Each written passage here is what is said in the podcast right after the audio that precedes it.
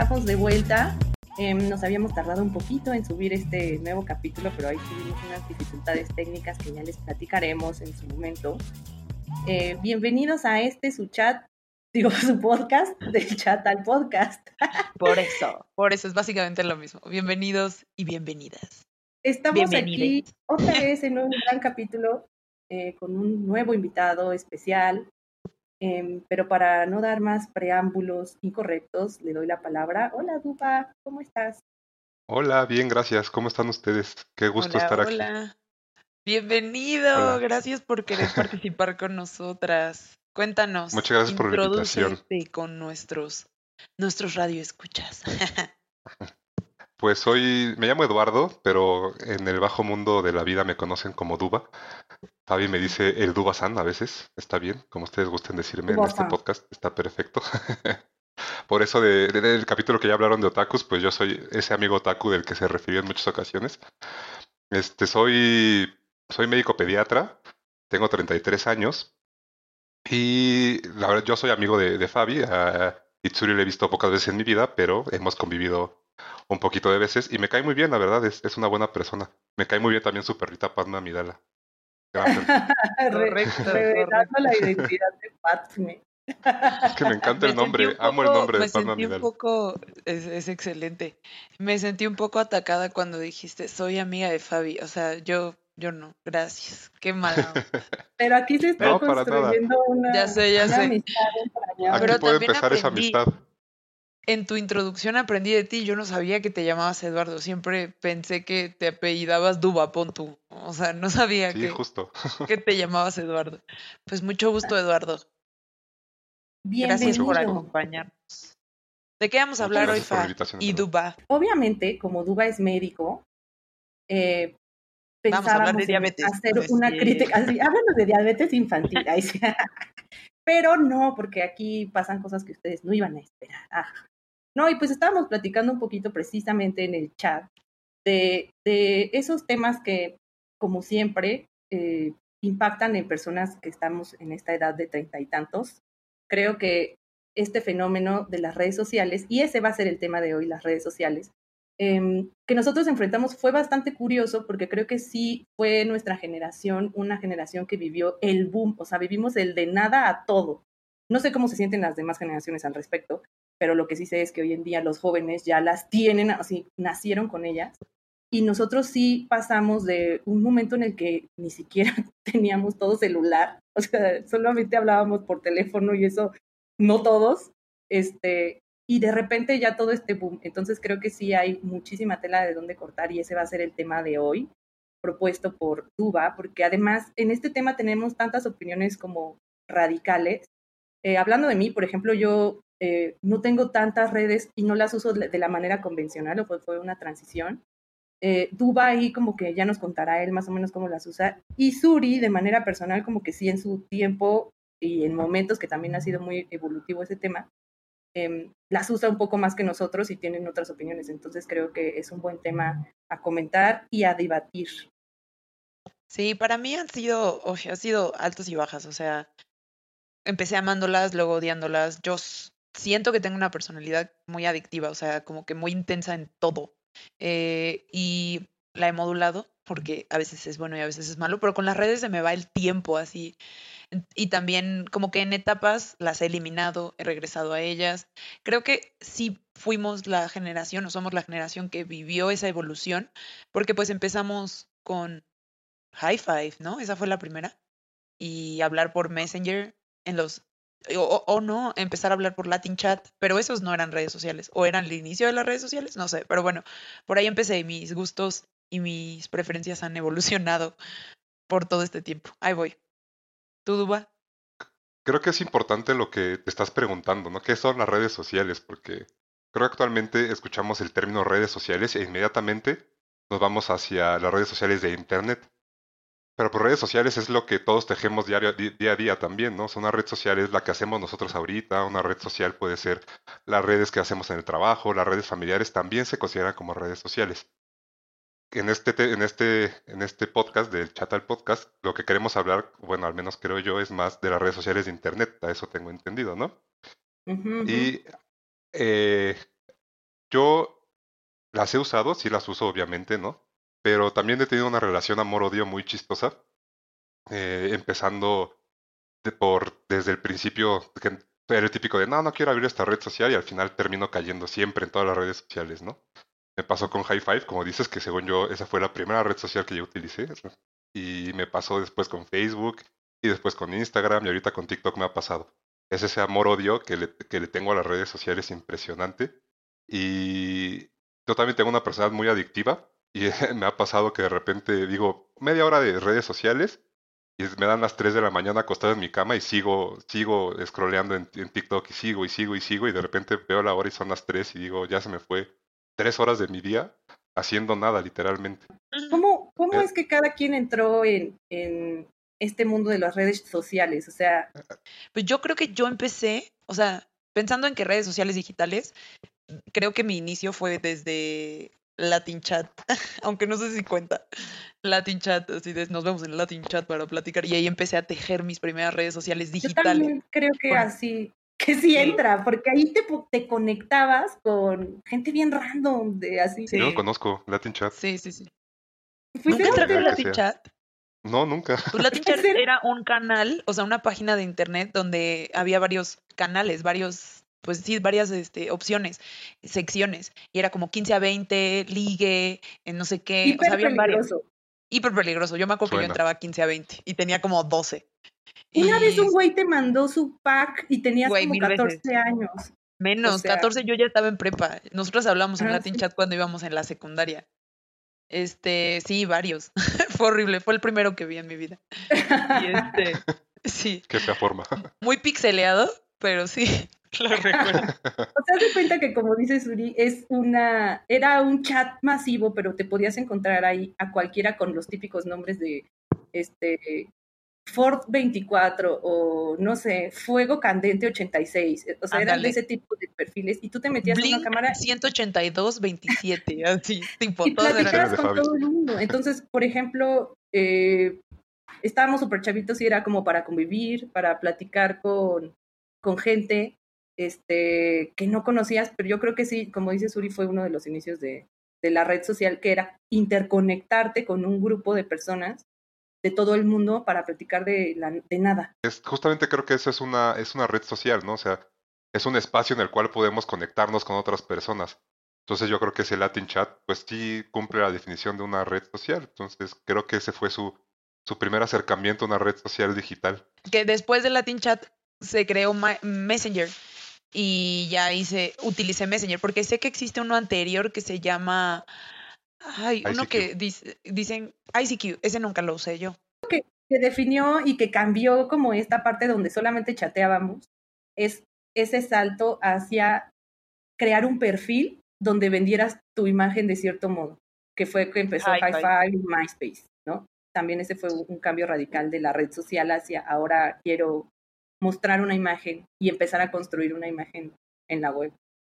Pues depende cómo lo uses, creo yo. O sea, a mí lo que no me gusta de las redes sociales actualmente es la, o sea, que se está usando para un fin diferente en cuanto a quienes crean la red social, ¿no? O sea, al final ya la red social no, no nada más es conectarnos como personas, sino es qué producto le podemos vender a esta persona, cómo la podemos conocer mejor para ofrecerle los mejores productos y que nos siga comprando y que nos siga consumiendo. Y ya la red social al final ya se volvió eso, ¿no? Es un producto que te vende más productos y va a ganar más mientras tú más tiempo estés enfrente de, de esa plataforma, que era algo que MySpace y High Five no tenían. Que era nada más, tú deja aquí tus cosas, que el mundo te conozca, preséntate y ya. Esto es todo lo que necesitas. Y las redes sociales ahorita es un, necesito que me estés viendo, viendo, viendo para poder yo hacer dinero. Y pues, mientras más tiempo estés conmigo, mejor para mí. Sí, justo en ese entonces, además, esa red que había sí era muy entre, la mayoría eran personas que te conocían y que era una red pequeña y que justo creo que, eh, eh, no sé, o sea, el boom que causó fue precisamente, tal vez no fue la manera en la que se crearon con un fin comercial y para lucrar, pero fue un boom que cuando esas pequeñas redes tuvieron todo este auge, pues fue ahí de aquí somos, y creo que ese salto fue a partir de Facebook.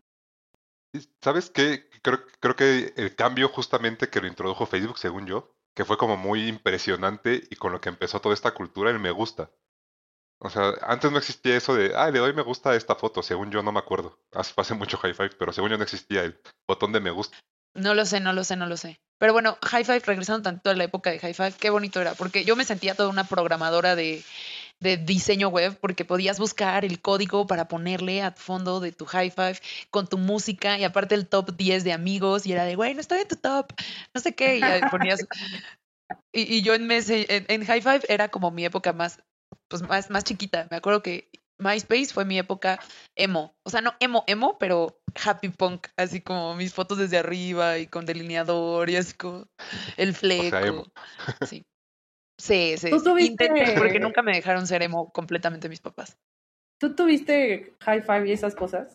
¿Tuba? Yo high five sí, la verdad es que ni me acuerdo, no lo usaba mucho. Yo las redes sociales casi no las usaba. Usaba mucho Messenger, eso sí me acuerdo. Ya sabes, de que llegabas corriendo de la escuela y te conectabas a Messenger para chatear con, con la niña que te gustaba, ¿no? En mi caso.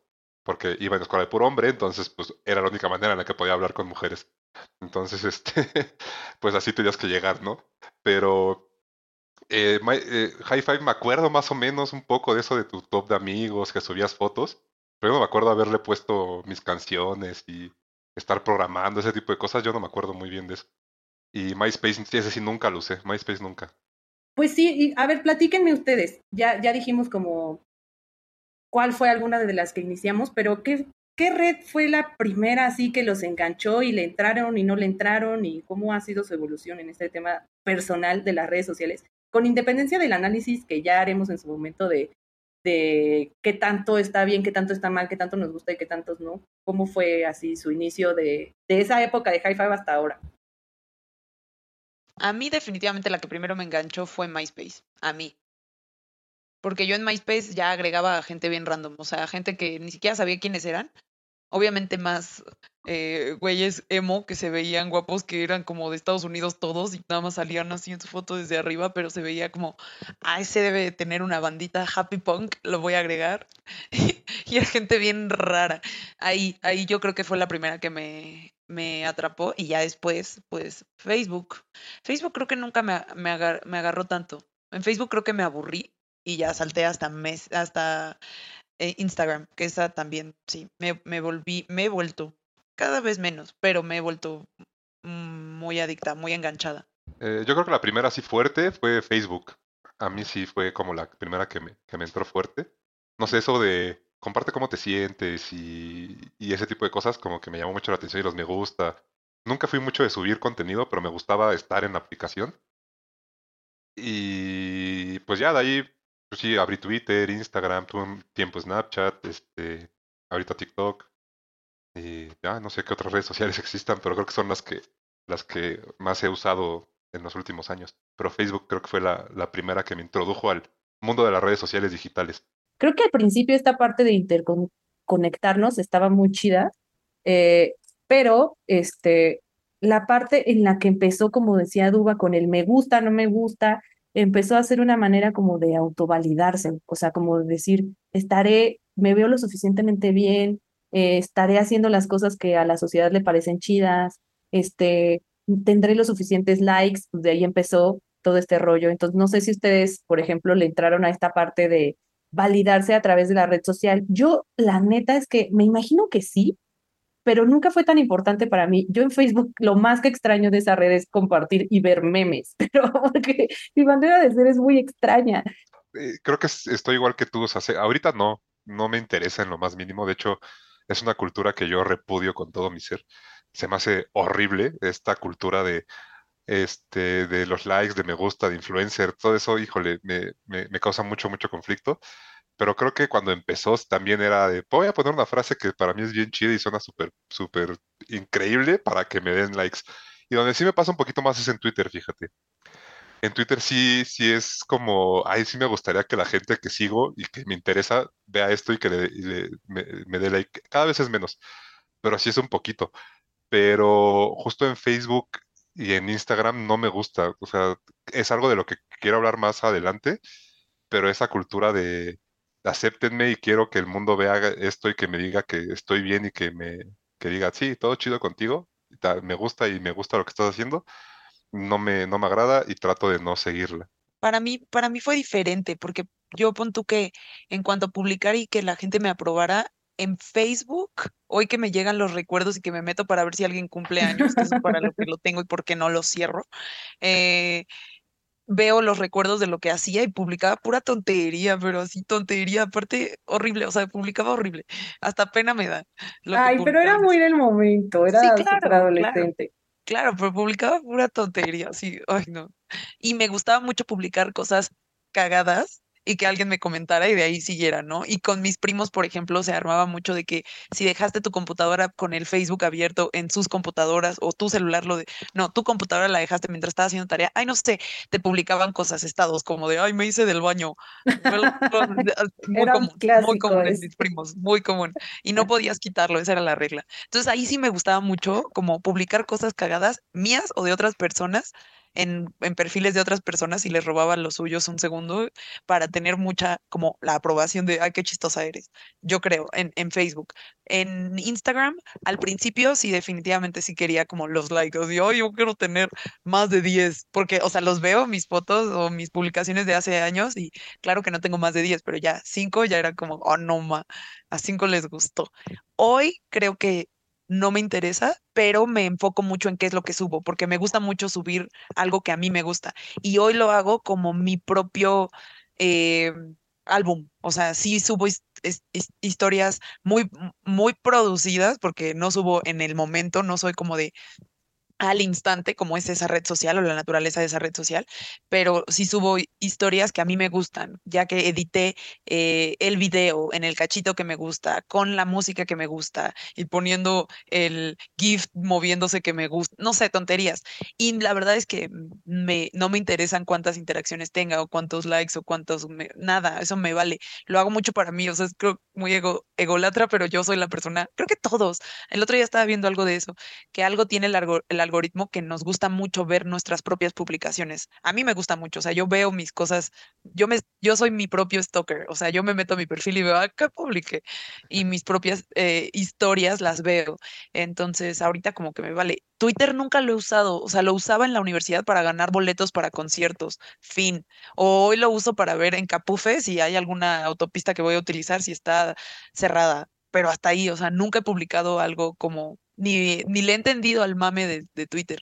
Ni se diga Reddit, Reddit lo tengo, pero no lo uso, lo consumo. Eh, Yo ni sé qué es, güey. Ahorita te explico. Snapchat era, lo usaba, pero por los filtros, porque había filtros cagados chidos ahí. Y pues ya, eh, ¿qué otra, qué otra, qué otra nos falta? Ah, Be Real, lo bajé hace poco y no le entendí y la cerré. Eh, y creo que ya. Entonces hoy como que no me interesa, hoy no lo odio, me da como risa y hueva las personas que lo hacen, pero no lo odio, solo es como de, ah, qué cagado. Y, y, que, y por un lado pienso, qué padre que les valga madres que se ven bien tontos pero qué chido que se ve que lo están disfrutando, porque genuinamente tengo amigas y amigos que les encanta hacerse de influencers y que se ve que lo disfrutan y que les vale que pase, o sea, les vale quien está diciendo son unos pendejos por lo que están publicando, o mi mamá o mi tía, mi primo me está viendo y de todos modos lo estoy disfrutando y lo sigo haciendo porque me vale.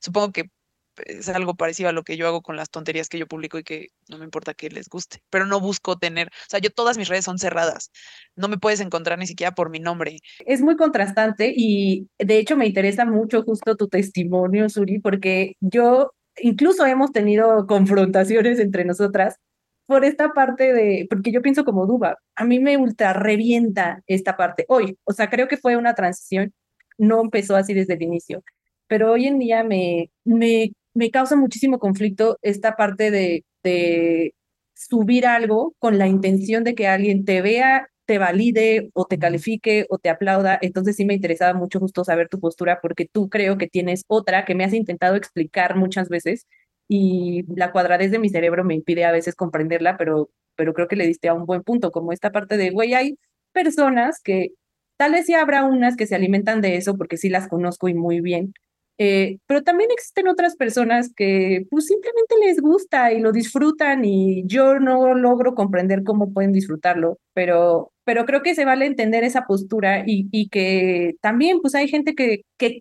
quiere ser genuina o es genuina y no le importa la reacción de los que lo ven, pero mi cuestionamiento siempre va a ser, si no, no lo subirías. O sea, si no te interesa, no lo subirías, porque eh, no lo sé, a ver tú que me estás haciendo carita que no están viendo nuestros escuchas, ¿qué piensas en esta parte de si no, no lo subirías? es que es como lo que yo hago, o sea, yo subo cosas un mes después de mis viajes y pues tú ya no tienes redes, pero quien me escucha que tiene redes conmigo, o sea, que compartimos de amigos, yo me voy de viaje y al, al mes después subo porque me, me, tardo como un mes en seleccionar qué es lo que me gustó, qué es lo que quiero subir, con qué canción, todo lo que ya dije. Y de verdad es que me vale, o sea, mucha gente me empieza a escribir como de, ay, sigues de viaje, no sé qué, parece que siempre me vale, ¿no? O sea, es como de, sí, ya sé, y las que me conocen reales, de, ay, otra vez, después de un mes, ya ni cuenta, ya deja, y yo, pues, güey, no me sigas, o sea, luego para mí, porque a mí me gusta, porque yo soy esa persona que te digo, me meto a ver lo que hice en Veracruz, así, porque a mí me divierte subirlo, o sea, es algo que me gusta, me gusta el proceso de la edición, de elegir a mi manera, en, en mood señora, porque hasta ahorita con las redes de, del chat al podcast, eh, Fabi está haciendo mejores cosas que yo, porque mi estilo de señora, de señora. Pero menos señorial, siento que es una señora chaborruca y la mía es una señora ruca pero no sé, no sé, yo lo hago porque genuinamente lo disfruto, pero lo disfruto y me canso y lo quito y lo pongo y lo quito y lo pongo porque no sé. Yo no sé, se me hace muy interesante esa postura que está diciendo Itsuri de, eh, yo por ejemplo soy de la idea de que si tienes una red social, tiene que ser abierta, porque para eso son las redes sociales, ¿no? Pues para que, o sea, se escuche, o sea, para que te lean, te vean, pero creo que me gusta mucho la forma en la que lo ve Itsuri porque es un, es su álbum, ya si alguien quiere seguirla, si no la quiere seguir, si le interesa, pues no le importa, sino lo guarda sus recuerdos ahí. Y es algo que ella regresa con alegría y con entusiasmo a ver el viaje, cómo, cómo le fue, cómo la pasó, y creo que eso es muy valioso también, o sea, eh, creo que a mi parecer es hasta un poco más valioso hacerlo hacia ti y hacia tus seguidores cercanos, los que lo quieras, pero hacia ti, que se vea a todo el mundo como este es algo que, que creo que vamos a tocar más adelante, pero esa, esa idea de tengo que enseñar una vida perfecta en mi red social. Eso no pasa en el caso de Itsuri porque es algo simplemente hacia ella. Y tal vez si quiere como mi vida perfecta, pero es mi vida perfecta y es para que yo recuerde cómo la estaba pasando en ese momento y creo que es válido y, y está padre, está bonito. Y aunque edito las cosas, es algo que a mí me gusta mucho hacer, mucho, mucho, es subir la parte real, porque tipo, el otro día subí unas fotos de, estaba en una mezquita y la dejé sin gente, pero puse la foto sin gente, según editada por mí, por Photoshop, de clic, clic, clic a quitar a la gente y luego puse la siguiente de slide, la real con toda la gente, así como eh, no sé, expectativa realidad, o una foto con cierta ropa, y, pero la realidad es que hacía un chingo de frío y después me puse esta chamarra, y así es como en verdad estaba, como que me da mucha risa, me encanta hacer el mame, la verdad. Tengo amigas con las que me gusta andar de inventada, no es con fa, tengo amigas que nos, me gusta andar de inventada y hasta llevamos props para cierto lugar, tomar una foto con ciertas cosas, pero la realidad es que no es así, pero me gusta también cuando yo puedo o quiero mostrar esa parte de, pero no es así, ¿eh? O sea, es así, la realidad es así. O tipo, me gusta mucho subir de mi perro o de haciendo ejercicio, pero también subo cuando, pues no sé, cuando te ves de la fregada terminando de hacer ejercicio, pero también subo otra como, uh, ya me sequé el sudor y me veo en esta súper chido. No sé, o sea, como que a mí me gusta mucho esa dualidad y eso como, sí editarlo, sí filtrarlo, sí todo, pero pues para mí, y como todo está cerrado, o sea, sí tengo 500 amigos, pero te aseguro que los 500 sé quiénes son. Sí, o sea, y creo que algo que, que tengo que aportar es que sí, a ver, por regla general quiero no ser de las cosas, pero redes soy súper hater, o sea, de una vez lo digo. este, pero dando como esta parte de, de ver todas las posturas, ahorita que lo menciona Duba, también hay amigos que valoran mucho esa parte, o sea, yo sí conozco un amigo que tenemos en común e incluso mi pareja que es, güey, yo de mis verdaderos amigos sí me gusta ver qué hicieron, o sea, sí, sí disfruto ver que se la pasaron felices en su viaje a Acapulco o a donde sea, o qué comieron y que la están pasando bien, o sea, yo sí, ejemplo, conozco personas que platican que dicen, yo sí valoro que alguien tenga su álbum porque probablemente no estoy tan cerca de esa persona como yo quisiera y puedo ser feliz con ella a través de las redes. Entonces, pues algo que, que, comparto como de manera neutral. A mí me cuesta verlo así, pero pues ahora que lo mencionen, pues sí, sí tiene sentido esa parte. Y hasta hay chaviza que ha ligado, chaviza, que ha ligado por, por redes, o sea que neta que alguien lo agregó o así y de ahí se conocieron. Yo, no es mi caso, no conozco a nadie que le suceda, pero sé que así es como hoy ligan las personas por what, no, por Instagram. Eh, no sé, entonces... Pues, hay una historia del príncipe Harry, yo no sé, odia la realeza también, pero eso es otro tema. Sí, es cierto. pero se conocieron con esta Mega, ni siquiera sé quién es, pero el más chiquito con su esposa se conocieron. todos los apellidos, pero es que justo le, leí, un, leí un libro en Twitter, leí un libro en Twitter de un güey que resumió el libro del príncipe entonces por eso sé los detalles, porque dije, ah, está chistoso que lo esté recibiendo, porque lo recibió de una manera muy chistosa. Entonces por eso lo leí, por eso me enteré de esas cosas. Pero se conocieron por Instagram, según esto, ¿no? O sea, y no son tan chavos, creo que son más viejos que nosotros. Pero sí, sí pasa. El, ligue por redes sociales sí pasa. Y ahorita que, que, mm, cambiándole un poquito, ¿qué redes son las que usan, pero odias pero la sigues usando. O sea, hablando de esta parte que ya, ya les decía yo, que, que Instagram me causa muchísimo cringe. Eh, todas las redes, todas las redes, pero ahí estoy, ahí estoy adentro. A ver, platíquenme ustedes su experiencia al respecto. Ya Suri nos dijo que pues, a ella sí le gustan, pero no sé si entre estas hay una parte que también odias. A ver, Duba, tu cuenta. Yo odio Instagram, lo sigo usando, pero lo, odio. Y lo odio porque se me hace como que cada red social ha tomado una personalidad propia, ¿no? Facebook es la red social de los memes y de las señoras, la neta. Este, Twitter es la red social del odio y del hate y todo el mundo se tira ahí odio y todo el mundo escribe cosas horribles de la vida. Instagram es, a mí se me hace una red que es mucho de, eh, de pose, de vean cómo mi vida es perfecta y tengo que tomar la foto perfecta de, esta comida perfecta en el lugar perfecto y tengo que, o sea, es ya eso de voy a los lugares turísticos solamente para tomarme una foto, no me importa ver lo demás, no me importa apreciar eh, el, arte en los museos, no me importa apreciar la naturaleza, solamente quiero la foto para tenerla en mi red social. Para mí esa red social es Instagram y por eso la odio con todo mi ser, la sigo consumiendo pero por eso no me gusta, porque se me hace una red social súper de pose, súper de, simplemente quiero la foto para que, para ganar likes, para que la gente vea que tengo una buena vida, que como bien, que tengo mucho dinero, y no me importa todo lo demás. Y eso a mí me molesta mucho de Instagram. ¿Y por qué la sigues usando? Por pendejo. Porque es adictiva. porque las redes sociales son adictivas, justamente a mí, a mí también me llegó a afectar y me puse también de ese lado de me choca porque esto es así, sobre todo en la parte del fitness, era donde más me costaba, como que decía, no ma, ese cuerpo no ha llegado y ya le he echado estas ganas o este resultado no lo he obtenido yo, pero pues simplemente como que dije, las voy a usar a mi favor en vez de a mi contra, entonces ese tipo de de perfiles que me causaban cringe, sean de amigos o sean de influencers, los dejé de seguir o los puse en mute o los puse en, no sé, en que no me mostrara sus, sus posts ni, ni historias ni nada porque me estaban causando ansiedad o disgusto o le estaba pasando mal. O sea, he dejado a un buen de amigos, a mis mejores amigas las he puesto en silenciar porque no quiero ver lo que están poniendo. En pandemia me pasó, principios de pandemia con muchas amigas. Entonces, a mí lo que no me gusta de la red social es cómo yo me comporto con la red social, o sea, cómo yo me vuelvo súper adicta a ellas, cómo yo me vuelvo stalker de personas, de, de cuando ando con alguien al inicio, cuando estoy interesada en alguien, que investigo así, que me encuentro su perfil y veo con quién, o sea, eso, eso no me gusta, es, pero eso tiene que ver conmigo y no con la red social. O sea, sí con la red social porque el algoritmo hace que yo haga, que, que me lo deje tan fácil, pero, pero creo que tiene que ver más conmigo. Entonces, yo he tratado de evitarlo, que en, mí, que, que, yo no llegue a esos niveles. Incluso hace poquito, en cuanto a tiempo que duras en aplicaciones, le puse ya tiempo límite en mi celular de una hora y media en conjunto de Instagram y TikTok por día. No puedo usarla más de una hora y media por día en Instagram y TikTok. Entonces, digo, da igual porque me sale el aviso le puedo poner snooze o algo así, pero al menos ya tengo algo que me dice, güey, ya llevas una hora y media en conjunto. De todas esas 10 veces que abres el celular a cada rato para ver nada más Instagram o TikTok, ya llevas una hora y media. Entonces, como, ah, ok.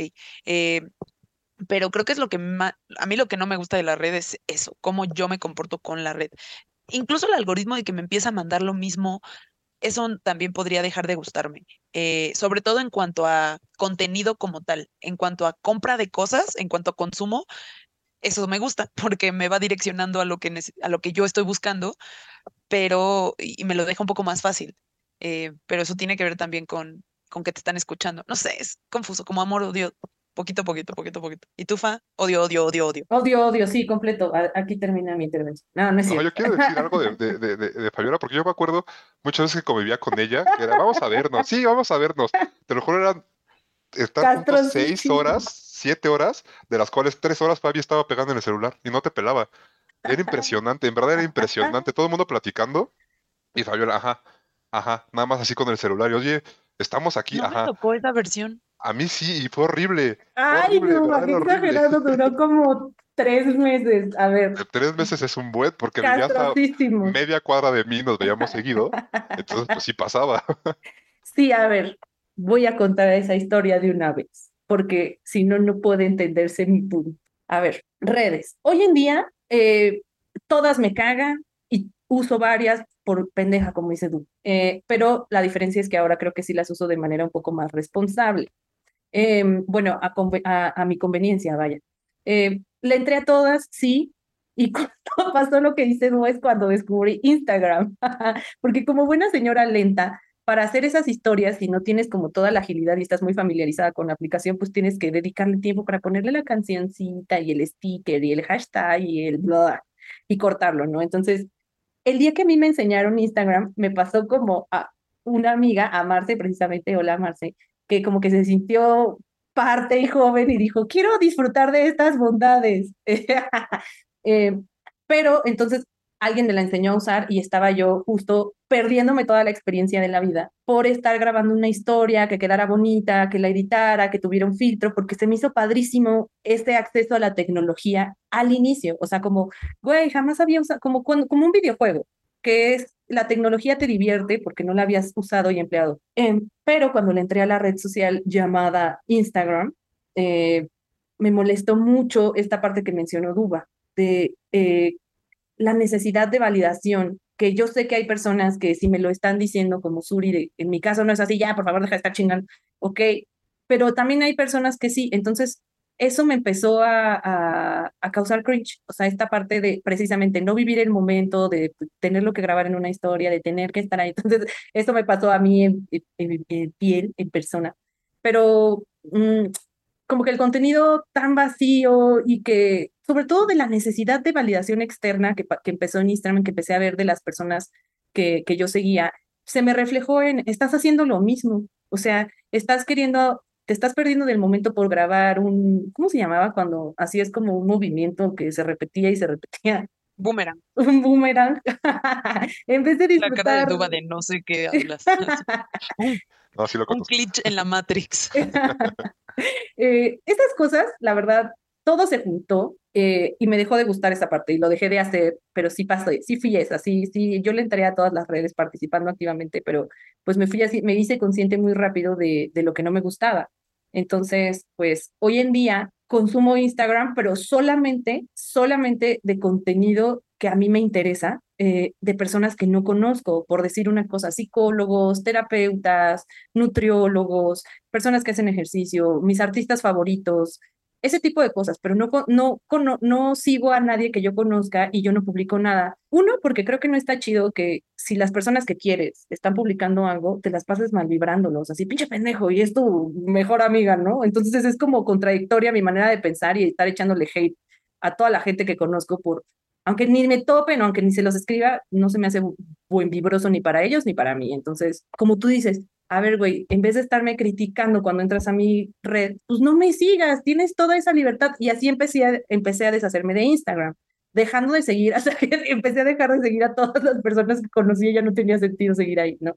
Y hoy en día la red que uso más y que más odio es TikTok, porque, a ver, TikTok le entré porque precisamente ahí no sigo a nadie que yo conozca, entonces no, no tiene que ver con su contenido, ni con su autovalidación, ni con la necesidad de likes, ni con la parte de consumismo, nada. Eh, son gente random haciendo cosas muy chistosas, pero lo que odio precisamente es lo que decía Edu al inicio, que el algoritmo está hecho de manera tan adictiva que cuando estás ahí como dándole y dándole y dándole, pues tu cerebro se vuelve adicto y acabas ahí cuatro horas. Eso es lo que yo odio en algún punto cuando cerré todas mis redes, que ya eso lo tocaremos tantito adelante, eh, fue parte de lo que, lo que me hizo cerrar, pero hubo alguien que me dijo por ahí, ay, es que tú eres muy sensible, ya no recuerdo ni siquiera si fueron ustedes o alguien más, no recuerdo, no recuerdo, pero es como tú eres muy sensible y manipulable, entonces solamente tú necesitas cerrar eso. Y después que tuve más, más información al respecto, pensé, a ver, espérense, no es un problema mío, creo que las redes sociales están hechas para eso. Entonces, eh, precisamente e, esto es algo que, que yo discrepo un poco en, sí creo que tenemos cierta relación adictiva que puede ser producto de nuestra persona, pero también creo que es parte de la irresponsabilidad y del objetivo como macabro detrás de las redes sociales. El diseño está hecho tal cual y lo hemos visto en, en, en, en reportajes como el, el dilema de las redes sociales, etcétera, de que el diseño está hecho para que tú estés ahí adictivo. Obvio, la idea original es, es retomar el poder y decir, eh, voy a usarlas a mi favor y no en mi contra. O sea, ya sé que ellos, mientras más esté ahí, más ganan, mientras más les dé like a ciertas cosas, más me va a salir, mientras más tiempo pase en la pantalla en cierta publicación, más van a tomar esa medición y van a tener esa información para mostrarme más de lo mismo, etcétera.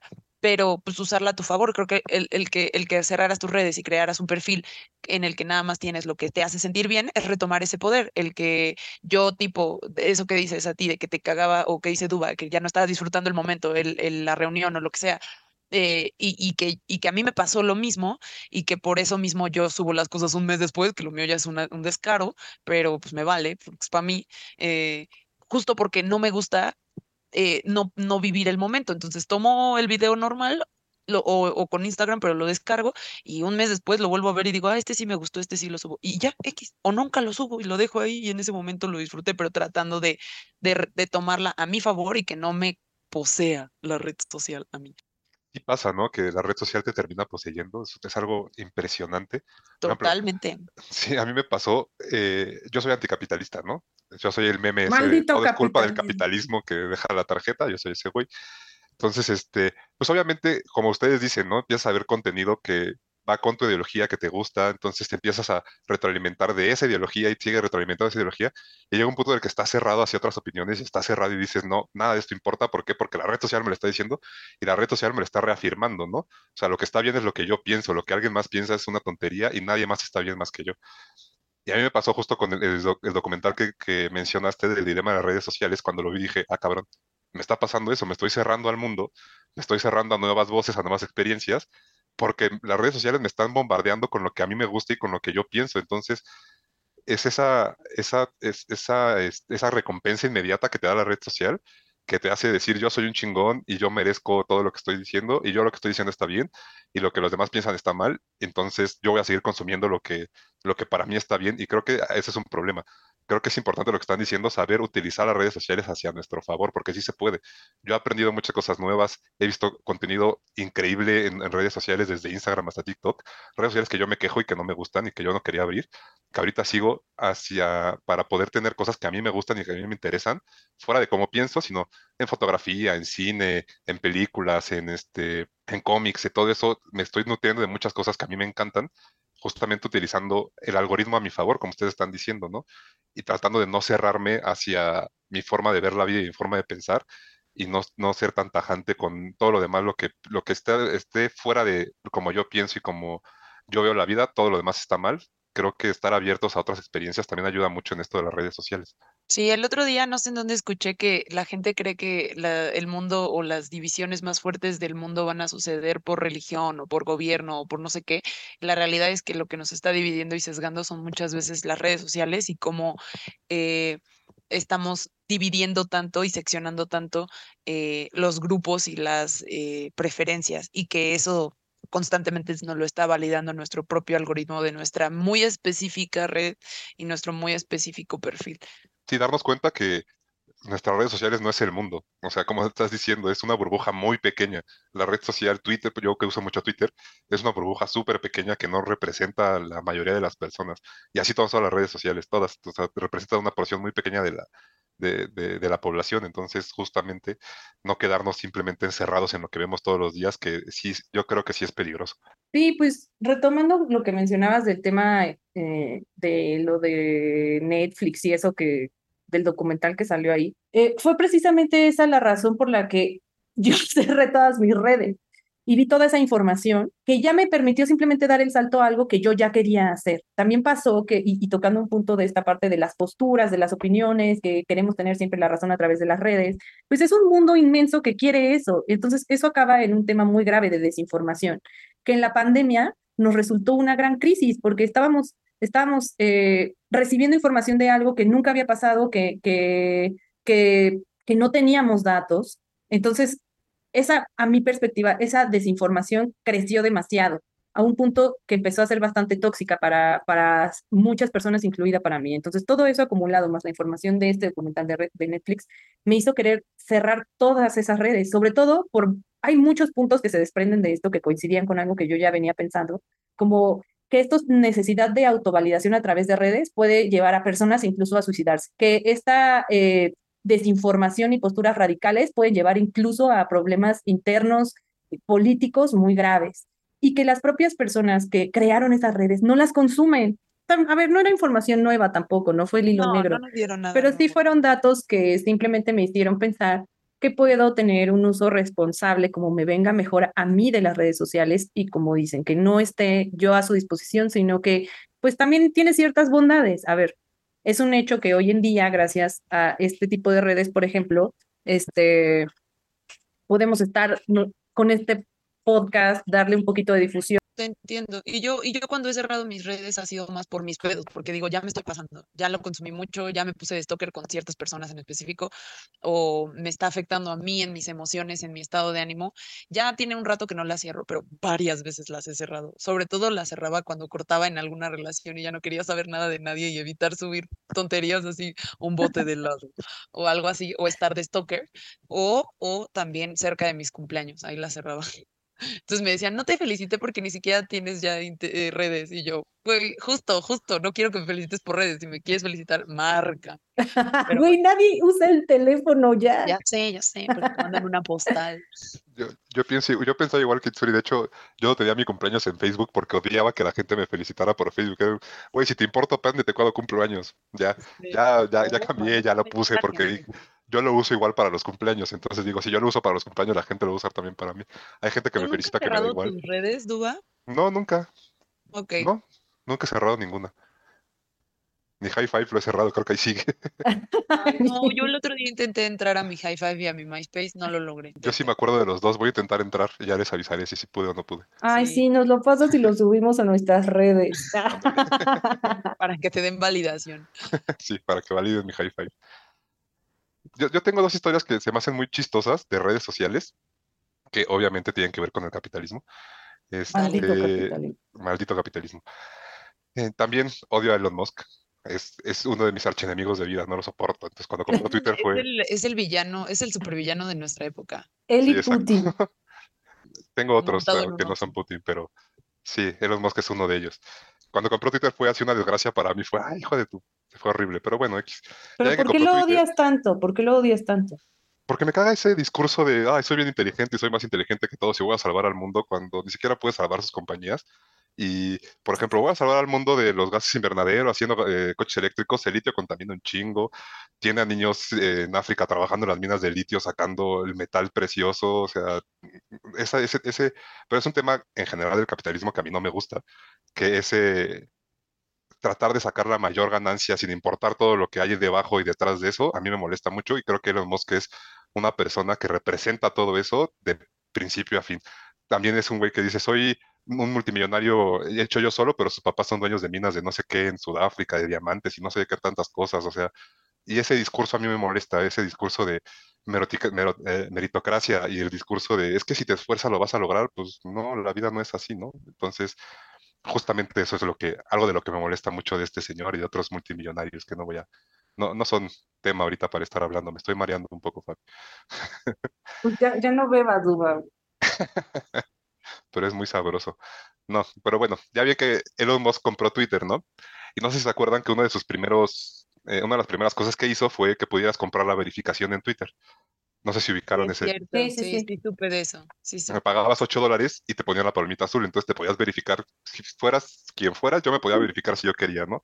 Digo, yo no voy a pagar 8 dólares para verificarme. ¿Te? Me verifiqué. Nunca pagaré 8 dólares para verificarme.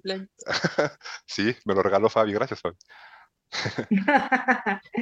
Entonces empezó a haber mucho desmadre y una historia que me encanta es que hay una farmacéutica que se llama Eli Lilly, que es la que produce insulina en Estados Unidos.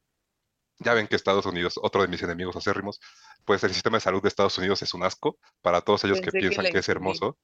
No, no, no, la insulina es maravillosa. no, el sistema de salud de Estados Unidos es un asco, donde si no tienes una aseguradora, pues, o no tienes mucho dinero, no puedes tener acceso al sistema de salud. La insulina en Estados Unidos es carísima. O sea, hay gente que se muere porque no tiene dinero para poder comprar la insulina, que a mí se me hace irreal ese tipo de cosas, ¿no? O sea, hay gente que se muere ya de, crisis diabéticas porque no tiene para pagar insulina. Entonces, a un güey se le ocurrió pagar 8 dólares y abrir un, un, tweet, un Twitter representando a la farmacéutica Eddie Y uno de sus primeros eh, tweets fue vamos a empezar a regalar la insulina. Algo así puso, ¿no? O sea, que, la insulina ya o le iban a bajar el precio o le iban a empezar a regalar. Y se hizo un desastre así monumental. Eddie Dilly perdió no sé cuántos puntos eh, de, en, acciones por esa publicación que hizo esta persona que ni siquiera era la farmacéutica. Entonces a mí me impresiona también ese poder que tienen las redes sociales de cambiar muchas cosas, ¿no? Se habla mucho de la primavera árabe, que eh, usaron redes sociales para ponerse de acuerdo al principio, ese tipo de cosas, pero también me impresiona mucho que porque un güey decidió pagar 8 dólares para hacer una broma en Twitter, molestando obviamente a Elon Musk, las acciones de Didi bajaran tanto, me duele mucho que haya bajado porque hayan puesto que iban a regalar la insulina cuando tendría que ser un derecho universal, que las, personas que tienen diabetes tengan acceso a la insulina. Eso, eso me duele mucho, pero se más impresionante que... El poder de las redes. Exacto, que un simple tweet haya hecho que Eddie casi casi se fuera a la quiebra nada más porque a un güey se le hizo cagado poner que iban a empezar a regalar la insulina. Ay, sí, simplemente, esto es una tontería, pero simplemente con lo que pasó ahorita de Shakira y Piqué y lo de Casio, que, que crearon una cuenta falsa de Casio para publicar cosas de contra, contra Shakira, ¿no? Así como, ah, pero al menos a nosotros no nos cambiaron, no sé, tonterías. Eh, y es lo mismo, o sea, las acciones bajaron, subieron de ellos por porque ese también estaba verificado. Creo que fue en el mismo tiempo en donde podías todavía comprar la verificación. Entonces todos decían, sí, sí es el real, pero no, no es el real porque apenas tiene dos tweets o una tontería así. Pero sí, el poder de las redes está cañón. Y cómo se juntó el hecho de puedes comprar tu verificación y está este tema de lo de la insulina. Pero bueno. Es que creo que justo esa es la línea muy delgada entre la desinformación cagada y ya el momento en el que eso trasciende a tanto a un individuo como a las masas. O sea, a ver, en este caso de Shakira y Piqué, pues si bien este para unos era un chistecito hacerlo con Casio, pues a la persona la estabas afectando, ¿no? Eh, por un lado, pero eh, este tipo de desinformación ha acabado en situaciones tan graves como la que, la que menciona Duba y que además en muchas ocasiones la desinformación acaba con mensajes de odio bastante graves en contra de, un grupo, de un sector, de, o sea, creo que eh, independiente, e, este tema, por ejemplo, de Shakira y de Piqué, que fue tan polémico, pues al final se quedó ahí, ¿no? En un discurso de odio bastante marcado entre dos posturas, pero sin un impacto social real.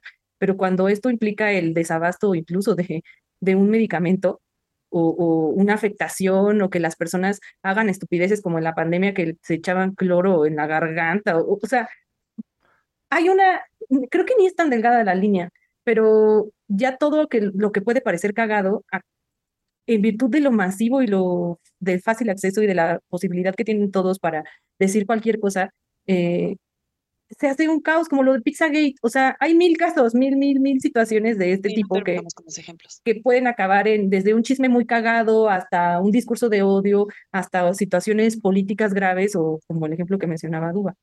Pero aquí no, no, no, hubo nada grave. O sea, lo más grave que pasó, que para mí no fue grave, fue que perdió dinero la farmacéutica. O sea, y nunca les faltará dinero a las farmacéuticas. Exacto, nunca les faltará dinero a las farmacéuticas. Y se me hacen unos culeros porque venden a sobreprecio la insulina. Creo que cuesta un dólar hacer cada dosis de insulina y la venden a 10 mil, no sé a, cuánto, a cuántos dólares, pero sí le suben muchísimo el, precio. Pero sí, muchas veces sí hay ese, ese, este discurso de odio. Por ejemplo, en la pandemia pasó mucho, ¿no? Con las personas de ascendencia asiática o con los asiáticos, pues hubo un odio tremendo por esto de es que salió de China porque comen murciélagos. Ah, pinches chinos, cómo son puercos y comen cosas horribles y por eso todo el mundo está muriendo. Pues no, o sea, esa desinformación que existe en las redes sociales sí puede llegar a ser muy, muy peligrosa. Esto se me hace una broma excelente, lo que pasó está padrísimo, pero sí hay desinformaciones muy importantes que pueden llegar a afectar no solamente a nivel personal, como en el caso de Shakira y Piqué, por ejemplo, sino ya a nivel más grande, a nivel este, empresa, a nivel Estado, a, a nivel familia, ya puede afectar de una manera más grave, ¿no? Tenemos que, yo sé que, a ver, yo igual no, no le he entrado nunca a Twitter, pero sí sé que es un, un lugar donde mucha gente se informa. Por ejemplo, en la pandemia era el lugar donde todos teníamos la posibilidad de saber dónde vacunarnos. Y sé que la dinámica de hate que hay y de discusiones, pero sí creo que tenemos hoy en día ya mucho más conciencia de que, lo que son las redes. O sea, empezamos sin saber nada, empezamos entrándole al juego, subiendo una foto y pimpeando nuestra página y después compartiendo con amigos, pero esto ya evolucionó mucho y tal vez se nos salió a todos de las manos ese control, pero hoy en día, hoy en día sí podemos tener un poquito de grado de responsabilidad, al menos en la información que compartimos y en los discursos de odio que sin querer a veces colaboramos, o sea, eh, tanto dándole un retweet o transmitiendo información equivocada o pues sé que casi nadie lo hace o casi nadie lo va a hacer, pero sí creo que si vas a transmitir información, al menos intentes un poco ver de dónde viene, o sea, eh, es una tontería, pero como lo de Casio, no lo sé, o sea, hay muchas formas de, si no estás seguro de la fuente, pues mejor no lo retuitees o mejor no lo compartas o mejor intentar no hacerlo viral, o sea, es muy don mi recomendación, pero sí creo que hoy en día tenemos más información de lo que son las redes sociales y del impacto que pueden tener y de la manera en la que podemos participar en ellas. Sí, totalmente. Sí, se convierte en un teléfono descompuesto. Es, es complicado porque también hay que, no sé, la, la, investigación y el cuestionamiento va más allá de qué fuente entonces sí es correcta, qué fuente entonces sí es neutral, qué fuente entonces sí tiene verdaderamente el conocimiento. Es, es un poco complicado, creo que ya va más allá pero, pero sí, al menos el cuestionarnos, detenernos antes de compartir algo, como señora en cadena de chat de WhatsApp, pero bueno, pues sí, aunque sea. Sí, verificar sus fuentes, ¿no? nunca se me olvidará en la pandemia que te llegaban mensajes de WhatsApp de, es que si pones seis limones en medio litro de agua y lo calientas a tantos grados y le pones azúcar y luego le pones cloro y te lo tomas, vas a matar el virus y vas a, y es así de, güey, no, o sea, pero mejor pregúntale a tu, a tu este, servidor de salud, ¿no? A tu trabajador de la salud o trabajadora de la salud más cercano, a tu pediatra de confianza, el doctor Duba, pregúntale, ¿no? O sea, justamente creo que es muy importante eso, verificar fuentes, y no nada más en temas de salud, o sea, temas políticos, cualquier tema, pues no te cuesta nada meterte un segundo a Google y poner lo que están diciendo que están lo que están poniendo en las redes y ver si sí es cierto o no es cierto. ¿Cuántas veces no hemos, como dice Fabi, contribuido a esparcir noticias falsas o discurso de odio por no estar poniéndonos a verificar las fuentes que, que nos están llegando? Oye, ¿cuál era el otro caso de GameStop y Reddit que me estabas platicando que no tenemos ah. la menor idea de qué? GameStop es una compañía que se dedica a vender videojuegos en Estados Unidos. Y pues ahorita como muchos videojuegos están comprándose ya en línea, pues las tiendas físicas de videojuegos pues ya cada vez están cayendo más en ventas, ¿no? Reddit, ya Itsuri no, no explicó qué es Reddit, no sé si lo quieras explicar rapidísimo. Pues es que no es, ni siquiera estoy segura que es, o sea, lo tengo y lo consumo de repente, pero más porque eh, mi novio de repente me pasa como justo post que ve chistosos o de aviación, me los manda por ahí, pero lo que entiendo es que Ay, no sé, voy a decir una tontería porque de verdad yo solo lo consumo, no, no, me, no creo que tenga siquiera un perfil, creo que ni siquiera creo un perfil. Creo que la magia de Reddit es que no creas un perfil, ¿no? Yo no sé bien cómo funciona, tengo entendido que son como foros de discusión. Ajá, pero Eso es Reddit. Creo que lo que le gusta, bueno, no sé, los comentarios que he escuchado sobre con quien sé que lo utiliza más, que es mi novio, es eso de que él dice que él, odia, es de otra generación, definitivamente.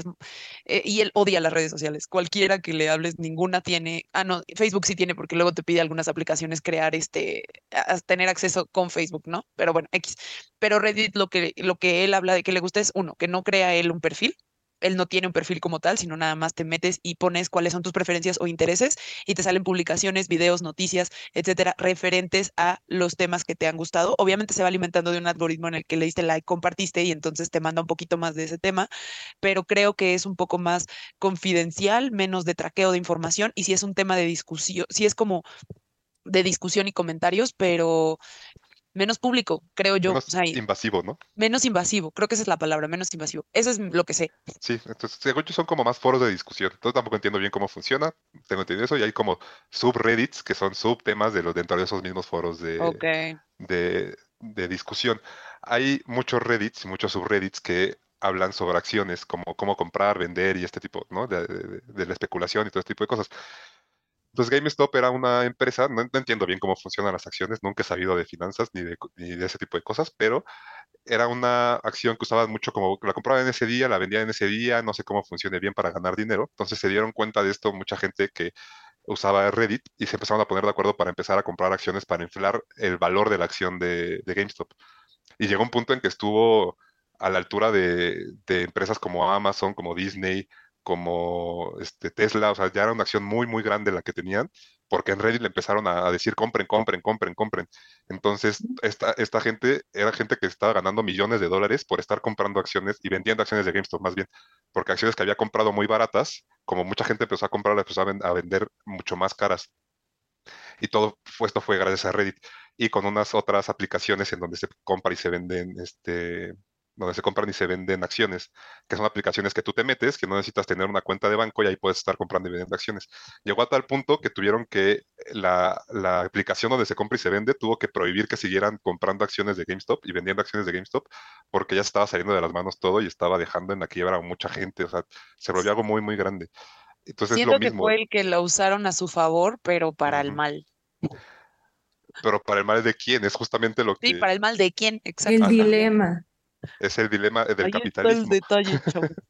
Justamente, entonces, a mí se me hace impresionante, como estabas hablando de ese poder que tienen las redes sociales de, al menos, pues sí pueden cambiar el discurso, pueden cambiar cómo se están, cómo se están viendo la, eh, la, la realidad y eso puede ser algo muy bueno, pero también puede ser, algo- puede ser algo súper peligroso que tenemos que tener cuidado en cómo se usan. O sea, creo que es muy importante eso que em- estamos diciendo desde, desde hace tiempo, que hay que aprender a utilizar las redes sociales y metiéndome en mi papel de pediatra, creo que es importante que si tenemos hijos o hijas pequeñas, adolescentes o pubertos que quieren empezar a entrar a este mundo de las redes sociales, pues si no enseñarles, porque creo que es difícil prohibirles las cosas, ¿no? Pero sí tratar de enseñarles de una manera responsable, de que, que consuman de manera responsable este tipo de contenido. hablando de la chaviza, eh, pues no solo es la información que consumen, o sea, tal cual en el, en documental este, que no lo ha visto, véalo, de verdad vale la pena. Sé que mucha gente me ha dicho, a mí no me atropó y lo cerré a los cinco minutos, pero tiene información valiosa.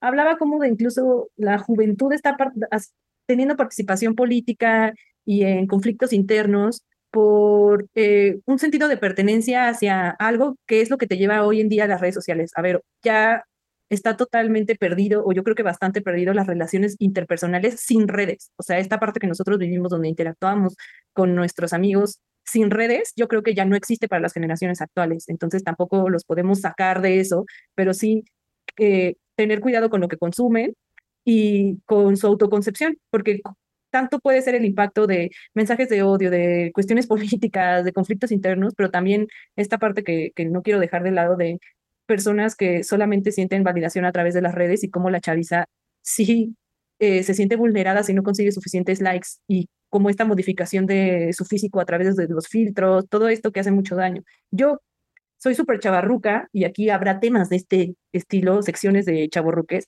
porque además convivo con mucha chaviza. A mí sí me ha tocado tener amigas que se ponen ansiosas porque no recibieron suficientes likes y que ese día les cambió y se pusieron muy tristes y casi entraron a una depresión porque su foto no fue viral o porque, se, o porque les hicieron un comentario de hate. Entonces, yo sí lo he visto con mis amiguitas adolescentes cómo esas cuestiones les afectan. Entonces, creo que para nuestra audiencia que está llena de todas las edades, tal vez no hay este impacto, pero mm, las nuevas generaciones están viviendo una época muy, muy diferente a lo que nosotros ya eh, estamos enfrentando. A ver, tenemos treinta y tantos y nos afectan las redes, imagínense en adolescencia. O sea, Suri, me, me has contado varias veces, no sé qué hubiera hecho Exacto, ese era Yo, mi último comentario. como adolescente en Sí. estos tiempos de redes. Sí, no, yo agradezco no haber nacido en la época que nació mi sobrino. O sea, que todavía ahorita tiene tres años, pero no me imagino cómo le va a tocar a él este pedo. Pero simplemente, o ser adolescente en esta época. O sea, yo agradezco porque yo creo que yo, yo no lo hubiera pasado nada bien. O sea, yo sí me hubiera metido y clavado y afectado mucho el no obtener la validación o el no verme como se ven las personas que publican porque está cañón. No, no, yo, sí, de por sí, si me ha afectado, no, de, de, adolescente hubiera, me hubiera cortado las venas con galletas María diez veces. O sea, no hay manera, me hubiera afectado mucho.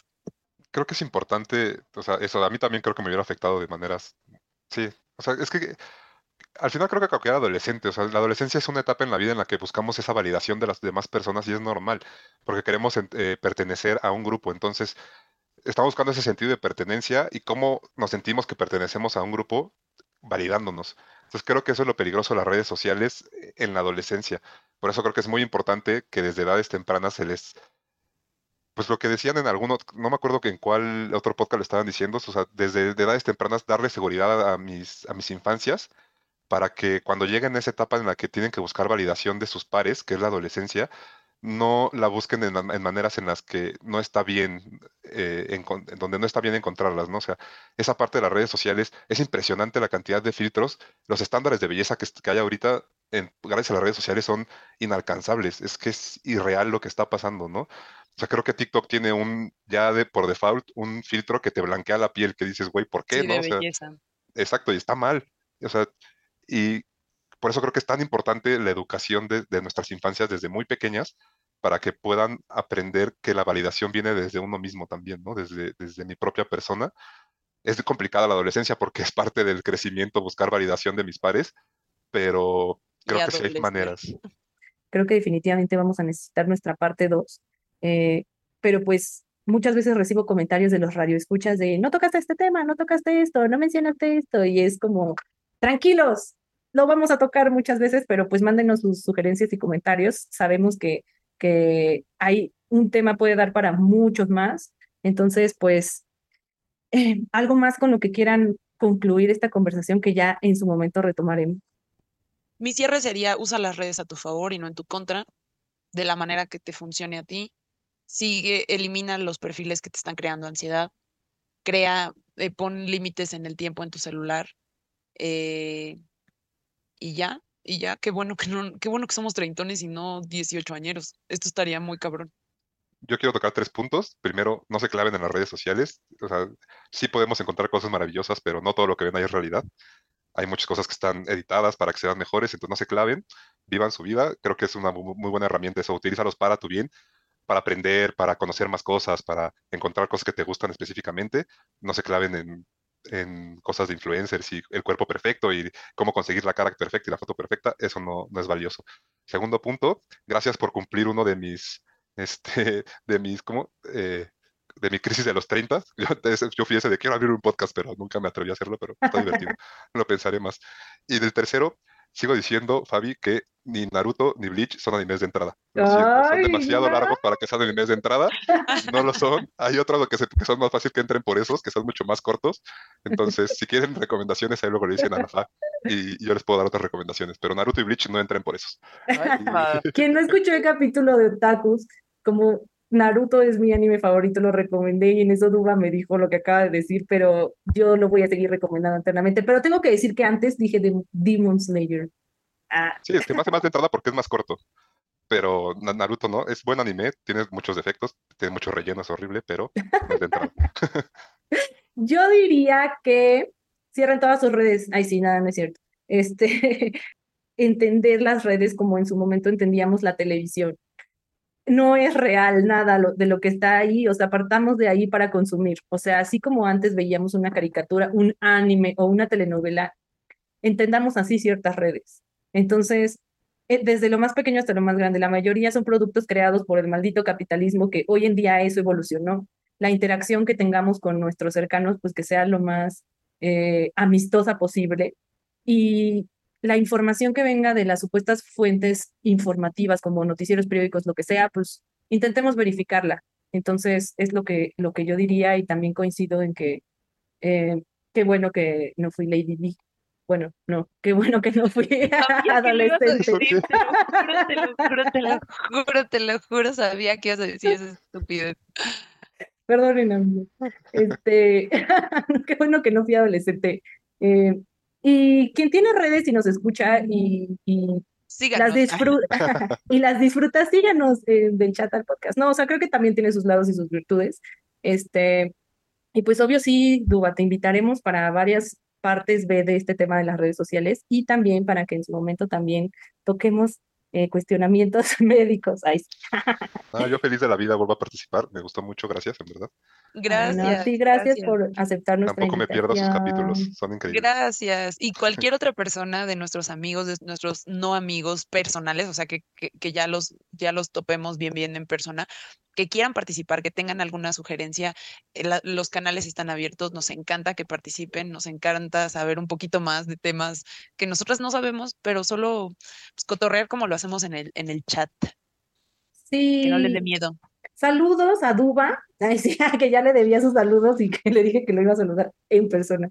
Saludos a Marce, a Kike, a Fer y a todos, a Nacho, a Solways y a todos los que quieran, escríbanos en nuestras redes, que es chat al podcast. Tenemos todas las redes que hay, ay sí, menos Reddit, ay, sí. Twitter, Este, Twitter tenemos, tenemos Twitter, Instagram, em, TikTok, TikTok. YouTube, ah, Facebook tampoco, pero próximamente. Entonces, chat al podcast, escríbanos, como Oye, ¿y Suri, a qué invitamos. saludas? Porque quiero que sepas que hubo una, una pequeña confusión ahí.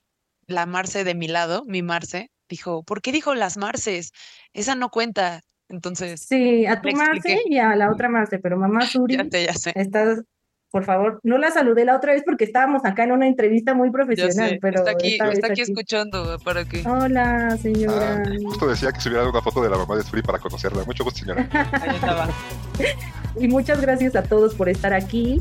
Este, mándenos sugerencias, abrazos y saludos a todos. Muchas gracias. Sí, tomen agua. Bye.